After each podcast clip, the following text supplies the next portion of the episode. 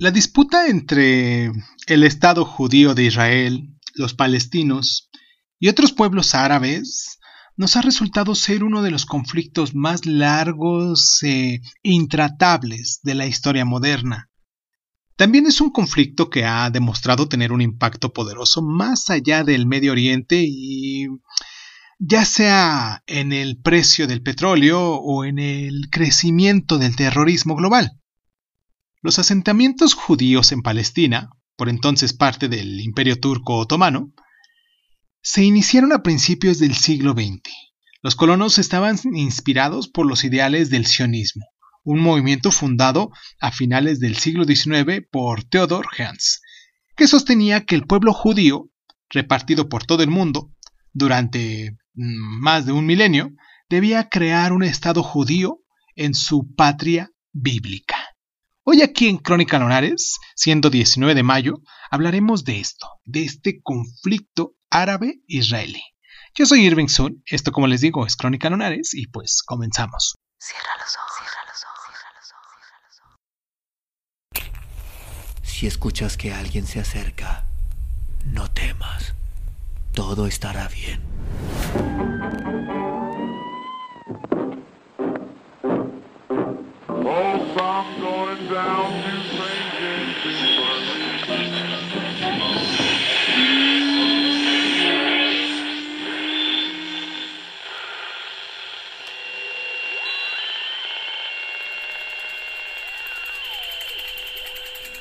Estás escuchando, Crónica, Crónica, el lugar, el lugar donde, donde tus oídos.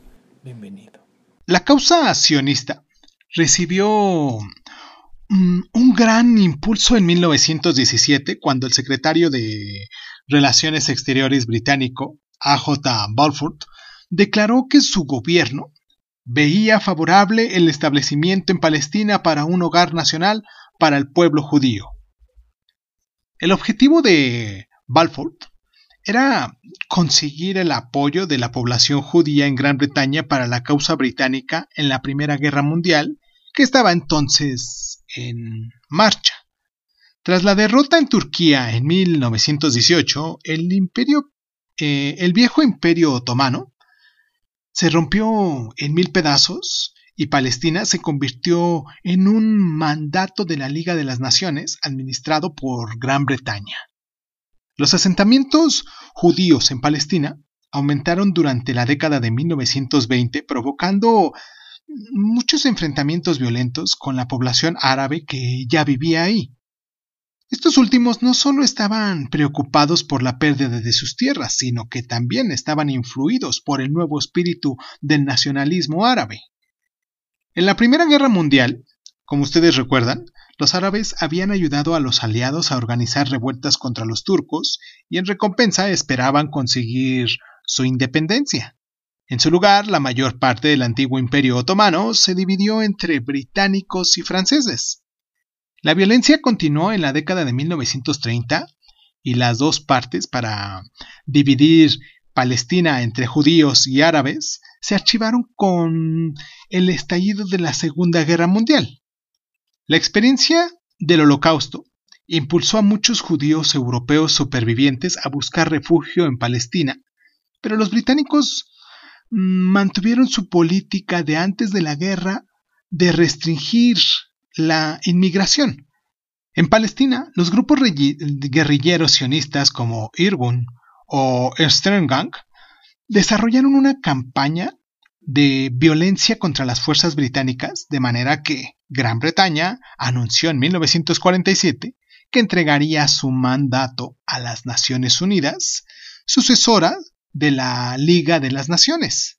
Las Naciones Unidas votaron por la participación de Palestina entre judíos y árabes, pero esto solo sirvió para intensificar la lucha entre ambas partes y el mayo del, 14 de mayo de 1948, un día antes de finalizar el mandato británico, los judíos en Palestina proclamaron el Estado de Israel. Vamos a hacer nuestra primera pausa aquí en el programa para recordarles a ustedes que nos pueden dejar sus mensajitos, para que nos puedan dejar también sus comentarios, sus este, sugerencias sobre los temas a, a, tratar aquí en el programa. Y nos pueden encontrar como Crónica Lunares Dizun en Facebook, en Instagram y en YouTube. Y nos pueden descargar en las diferentes plataformas. Nosotros no tenemos TikTok porque realmente no soy como... ¿Qué hacer en TikTok? Yo sé que son videos cortos de los cuales se habla de un tema eh, cualquiera. Y, eso, pero no, no, no me he metido a esa red social todavía, no la, no la dominamos aquí en Crónica Lunares Edición, pero pues creo que en cualquiera de las otras que ustedes nos pueden descargar, creo que ahí estaremos muy bien. Vamos a hacer la pausa y regresamos con todos estos lunares que se toman el tiempo para, para estar aquí con nosotros. Vamos y regresamos.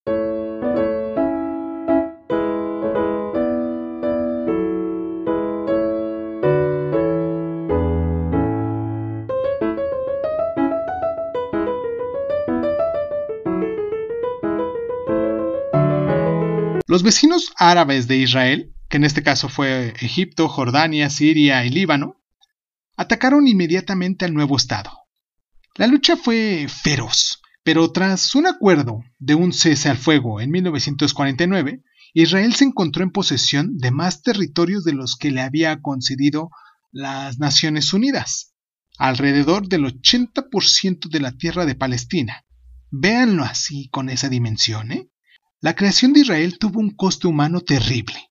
La violencia de los extremistas judíos contra los civiles árabes obligó a 500.000 árabes palestinos a huir del país en lo que se le conoce como la Nakba, palabra árabe para catástrofe, quedando solo en 200.000 personas o habitantes en ese país. Estos refugiados fueron alojados en campos de Gaza y Cisjordania con la esperanza de que podrían regresar muy pronto a su país. La causa se convirtió en la causa del nacionalismo panárabe, un movimiento que se fue fortaleciendo por toda la región, en especial después de la Segunda Guerra Mundial, árabe-israelí, y la crisis del Suez en 1956.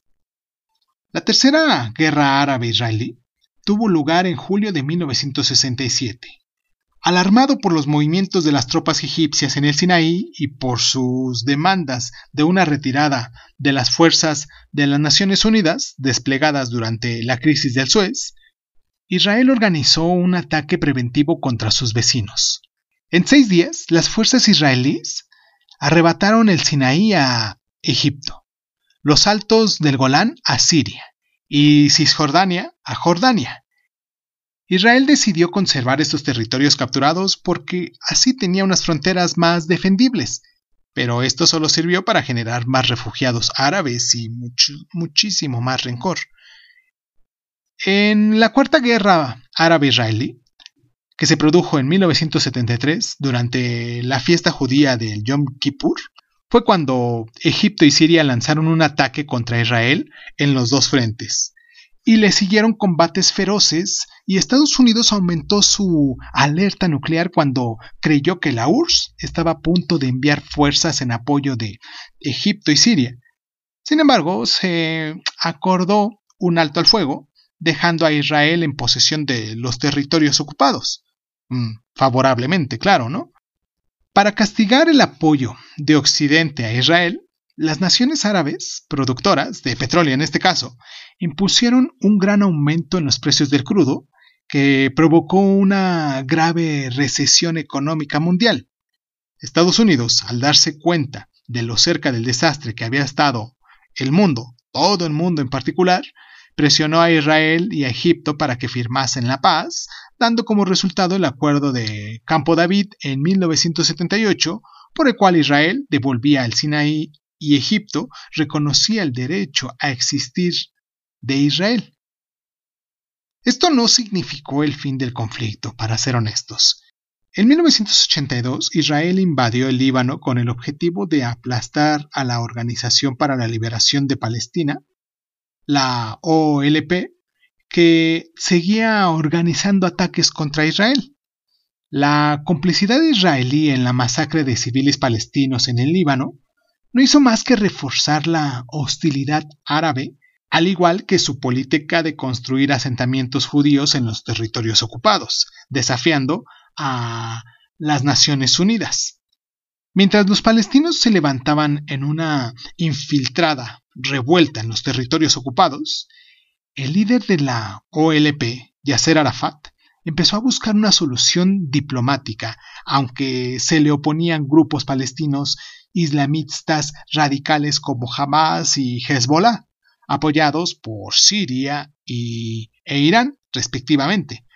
Una opinión política más moderada en Israel también favoreció la negociación y en 1993 el primer ministro israelí, Yitzhak Rabin, llegó a un acuerdo con Arafat para establecer un autogobierno palestino en los territorios ocupados y para una retirada gradual de Israel.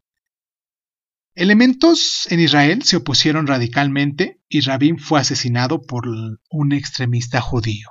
A ese grado se llega, ¿eh?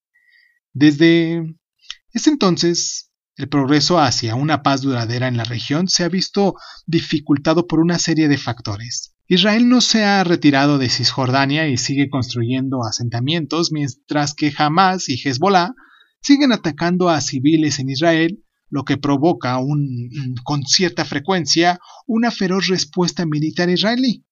Todo esto sirve para aumentar el odio a Israel y a Estados Unidos, que se le ve como el principal apoyo de Israel por todo el Oriente Medio, alimentando las ambiciones asesinas de grupos como Al Qaeda. Imagínense toda la dimensión que se trae en, este, en esta situación por no ponerle un alto a la mejor a, estos gobiernos sionistas que son los que quieren mm, en determinado momento mm, tener más territorio, aunque no sea un territorio que, esté solo, simplemente llegar y gobernar ese territorio y tratar de exterminar, porque eso, es lo que se le llama un exterminio a todos los árabes que están viviendo ahí alrededor, independientemente de la situación mm, religiosa, esto es más una necesidad de creación de un Estado a base de un conflicto bélico. Vamos a hacer nuestra pausa y regresamos con nuestro programa.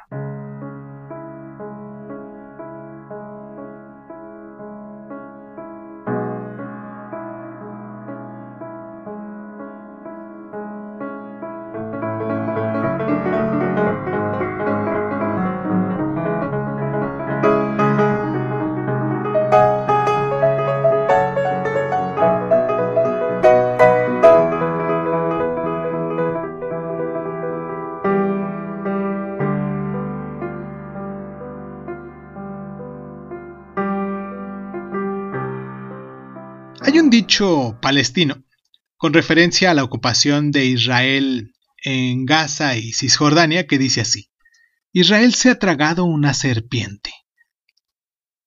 En julio de 1956, el presidente Nasser de Egipto, un ardiente nacionalista árabe, ocupó el canal de Suez, propiedad de intereses británicos y franceses. Gran Bretaña y Francia llegaron a un acuerdo secreto con Israel por el cual este último invadiría el Sinaí egipcio con el pretexto de detener los ataques a través de la frontera y Gran Bretaña y Francia intervendrían ostensiblemente para proteger el canal. La campaña se inició en octubre y provocó una amplia condena internacional y Estados Unidos estaba especialmente indignado y aplicó una presión financiera considerable sobre Gran Bretaña y manobrearon para que las Naciones Unidas exigiera la retirada inmediata de las fuerzas anglo-francesas. Esto ocurrió en diciembre y este fue el final de las pretensiones británicas como potencia imperial y el triunfo para Nasser que se convirtió en el héroe del mundo árabe.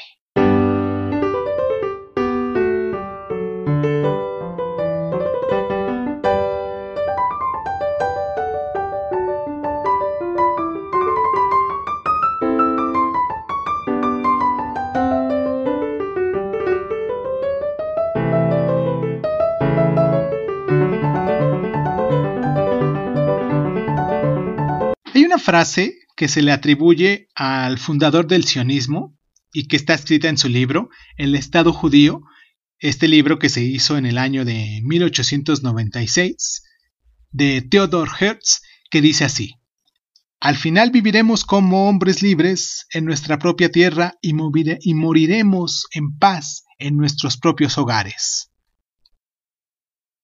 En 1897 fue el primer Congreso sionista. Ya para 1917 fue la Declaración de Balfour. En 1920, Gran Bretaña toma el control de Palestina y para el 45, la guerrilla sionista del Irgun inicia los ataques contra británicos en Palestina. Para el 47, las Naciones Unidas votan la participación de Palestina apoyada por los judíos, pero con la oposición de la Liga Árabe.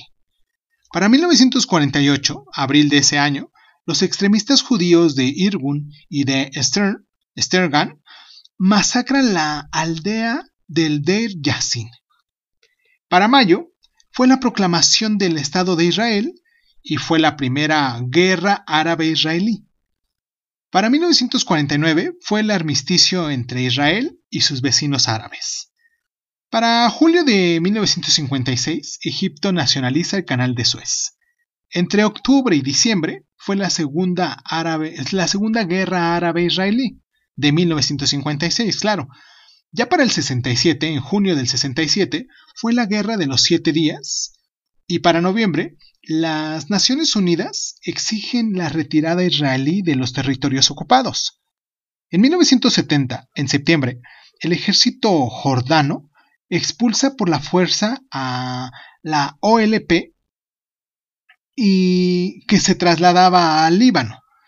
En 1973, en octubre, fue la cuarta guerra árabe-israelí, guerra de Yom Kippur, y se cuatriplica el precio del crudo. Para 1975 fue la guerra civil en el Líbano. Ya para el 76 Siria interviene en el Líbano y entre marzo y junio de 1978 Israel interviene en el Líbano y para septiembre fueron los, acuerdos del Campo David. Y para 1982 en abril el ejército israelí inicia una campaña contra la OLP en el Líbano y en septiembre las cosas, las milicias cristianas libanesas masacran a cientos de civiles palestinos en los campos de refugiados eh, de Sabra y Chatila. Y para 1987, en diciembre, fue el inicio de la infiltrada palestina de los territorios ocupados. Para septiembre de 1993 fue el acuerdo de paz, eh, el acuerdo de paz entre Palestina e Israelí, pero sigue aún así la violencia. Para 1995, en noviembre, fue el asesinato de Yitzhak Rabin. Para octubre del año 2000 fue la revitalización de la Intifrada. Y para septiembre del 2005 las fuerzas israelíes se retiran de Gaza, pero progresivamente. En el año 2007 eh, el movimiento Hamas toma el control de Gaza e Israel bloquea ese territorio. Para diciembre del 2008, Israel lanza ataques aéreos contra Gaza y ya para enero del 2009 las fuerzas de, de la tierra israelí entran en Gaza, retirándose tras tres semanas de estos combates. Y pues ahorita hace algún par de años todavía seguían con esos conflictos, todavía se lanzaban bombas, todavía es, una situación que se ha hecho a discreción porque pues, hay muchos intereses creados, muchos intereses políticos, económicos, sobre todo los económicos que se han creado y pues los árabes que tienen también mucha lana, que tienen mucho dinero en relación al precio del crudo y los americanos o los países europeos que, que viven a raíz del, dinero que pues les prestan las empresas judías, ese conflicto que se da entre esas dos potencias, que, que más que una situación de ser israelíes, que son los, los primeros este, constructores de armamento bélico, ellos son los que construyen y venden a todo el mundo y que tienen de, de primera entrada todo el armamento bélico por tanta lana que hay de, de, de, empresas judías y por el otro lado, pues los árabes que están apoyados por, por los, los otros países árabes que están a su alrededor también y que tienen mucho dinero de, del petróleo, pues es donde todavía este conflicto no se termina y pues esperemos que, que algún momento algún momento de mi vida a mí se, se, llega a terminar porque yo nací con esto y creo que si siguen así las cosas voy a morir con este conflicto todavía porque es algo, es un cuento de nunca acabar, que se esconde ahí mucho de lo de la religión, sí, sí, sí, sabemos que se, se esconde ahí mucho sobre eh, los conflictos religiosos, pero no es un conflicto religioso, quisiera pensar, simplemente es un conflicto de autoridad que se va desarrollando a lo largo del tiempo y que pues por necedad o por fuerza o por demostrar quién es potencia se siguen creando estos estas situaciones de terrorismo por estas células que se fragmentan y que son un poquito más radicales. Pero en fin, les mando un abrazo a la gente que se toma el tiempo para estar con nosotros, para descargarnos, para